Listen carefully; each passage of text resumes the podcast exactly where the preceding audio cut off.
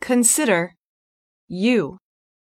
In all time before now, and in all time to come, there has never been and will never be anyone just like you. You are unique in the entire history and future of the universe. Wow! Stop and think about that. You're better than one in a million, or a billion, or a zillion.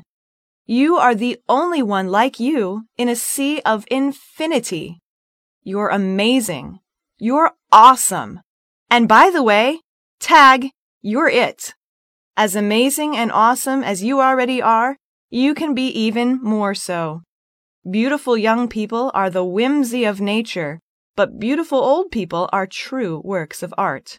But you don't become beautiful just by virtue of the aging process. Real beauty comes from learning, growing, and loving in the ways of life.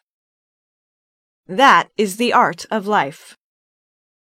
You can learn slowly and sometimes painfully by just waiting for life to happen to you. Or you can choose to accelerate your growth and intentionally devour life and all it offers.